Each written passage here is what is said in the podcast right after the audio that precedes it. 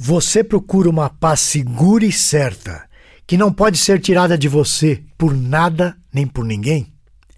Entenda por que a paz dos justificados é assim. Para nos instruir sobre esse assunto, eu trago a você um texto do Diego Venâncio, o nosso editor-chefe.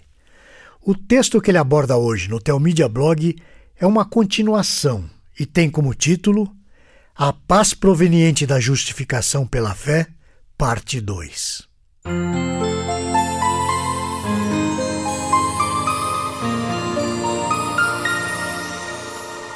No dia 31 de março, eu tratei da justificação pela fé de modo um pouco mais sistemático. Agora eu vou enfocar o aspecto da paz que procede da justificação pela fé, examinando o texto de Romanos, no capítulo 5, nos versículos de 1 a 11. Vamos ler? Justificados, pois, mediante a fé, temos paz com Deus por meio do nosso Senhor Jesus Cristo, por intermédio de quem obtivemos igualmente acesso pela fé a essa graça na qual estamos livres, e gloriamo-nos na esperança da glória de Deus. Nós vimos que a justificação é ser considerado sem culpa perante Deus, ou seja, a culpa do pecado que pesava contra nós é retirada. Isso, como vimos, é por conta da obra que Jesus Cristo desempenhou durante a sua vida, morte e ressurreição. Com a nossa culpa retirada, agora nós podemos desfrutar de paz com Deus, pois Ele nos comprou essa paz. Até mesmo o desejo de se reconciliar parte de Deus. Essa paz vem por meio de Cristo, em quem colocamos a fé que nos foi concedida. Como diz o versículo 2 que acabamos de ler, temos igualmente acesso a essa graça. A graça que o apóstolo se refere é a própria salvação, o Evangelho. Esse entendimento nos leva a glorificar a Deus, que é a razão última de todas as coisas. Os alicerces da nossa salvação estão cravados na eternidade e são irremovíveis. Ela é absoluta. E Paulo diz isso quando afirma no versículo 2: Esta graça na qual estamos firmes. E seguindo no versículo 3, nós vemos ainda: Não somente isso, mas também nos gloriamos nas nossas próprias tribulações, sabendo que a tribulação produz perseverança. E a perseverança, experiência. E a experiência, esperança. Ora, a esperança não confunde, porque o amor de Deus é derramado em nosso coração pelo Espírito Santo que nos foi outorgado. Romanos, capítulo 5, versículos de 3 a 5. Essa certeza, essa paz, não pode ser arrancada por questões da vida. Assim, as tribulações dessa vida nos levam a crescer em fé, perseverança e esperança. Dada a natureza da nossa justificação, nada que seja terreno pode nos afastar dessa salvação. Ela é segura, ela é sólida frente às intempéries da vida. No fim das contas, até mesmo as tribulações na vida do justificado servem para fortalecer a sua esperança na vida eterna, a sua esperança na segurança do plano maravilhoso de redenção que Deus fez para nós. Em outra passagem, Paulo afirma que nada pode nos separar do amor de Deus. Uma vez que Deus tirou a nossa culpa para a nossa reconciliação, nada, nem ninguém poderá mudar essa condição.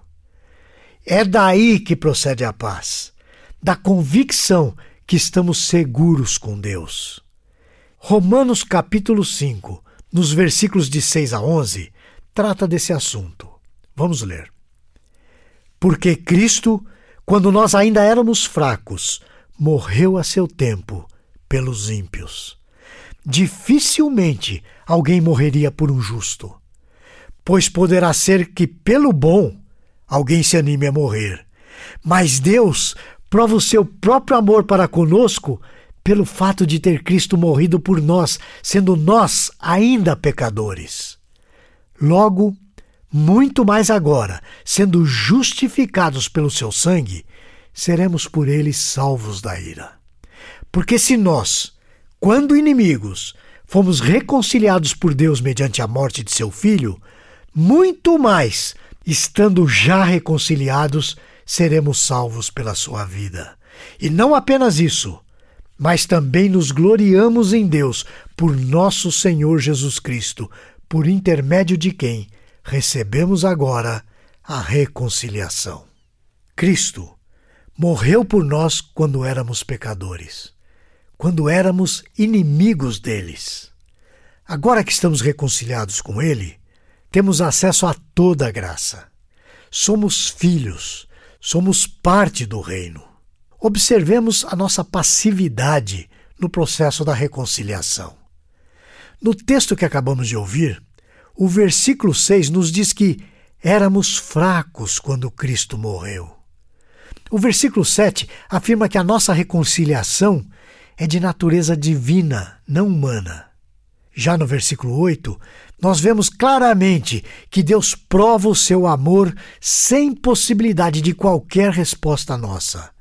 A nossa condição era de oposição a Deus. Nos versículos 9 e 10, vemos a afirmação que, sendo justificados, não somos mais alvos da ira de Deus. Deus agiu a nosso favor quando nós ainda éramos pecadores. Então, agora, sem culpa, somos reconciliados, seremos absolutamente salvos, participantes da justiça de Cristo e da sua vida. E, finalmente, o versículo 11 nos mostra que a nossa salvação visa adorarmos a Deus, glorificarmos a Deus. Ele reconciliou consigo pecadores de maneira maravilhosa através do seu Filho, o nosso Senhor Jesus Cristo. O que podemos concluir de tudo que eu mostrei aqui? que os portais estão abertos, que o trono está acessível, que as bênçãos da condição de filho estão disponíveis. Glória a Deus, porque Ele tirou de nós a culpa que impedia a nossa reconciliação. Agora, a paz pode reinar na nossa vida por completo. Glória a Deus, porque vivemos em plena paz com Ele. Nada pode arrancar de nós essa paz, que é advinda de estarmos reconciliados com o Criador. Nada nessa vida pode arrancar de nós essa segurança. A pergunta 60 do Catecismo de Heidelberg nos ajuda a entendermos a paz que nos foi conquistada. A pergunta é essa: Como você é justo perante Deus? Temos a seguinte resposta: somente por verdadeira fé em Jesus Cristo. Mesmo que a minha consciência me acuse de ter pecado gravemente contra todos os mandamentos de Deus, e de não ter guardado nenhum deles, e de ser ainda inclinado para todo o mal, todavia Deus me dá, sem nenhum mérito meu, por pura graça, a perfeita satisfação, a justiça e a santidade de Cristo. Deus me trata como se eu nunca tivesse cometido pecado algum ou jamais tivesse sido pecador. E como se pessoalmente eu tivesse cumprido toda a obediência que Cristo cumpriu por mim. Esse benefício é meu, somente se eu o aceitar por fé, de todo o coração. Vamos orar. Senhor, eu te peço que essa certeza de que agora somos justos perante Deus possa produzir uma segurança absoluta em quem está me ouvindo agora. Que essa certeza possa inundar completamente o seu coração. Que possamos sentir que o nosso ser está pleno de paz, pleno de alegria e pleno de gratidão ao Senhor pelo bem que nos proporcionou. E é em nome de Jesus, o nosso Senhor e Salvador, que te pedimos. Amém. Esse e outros assuntos você encontra no Teomídia Blog.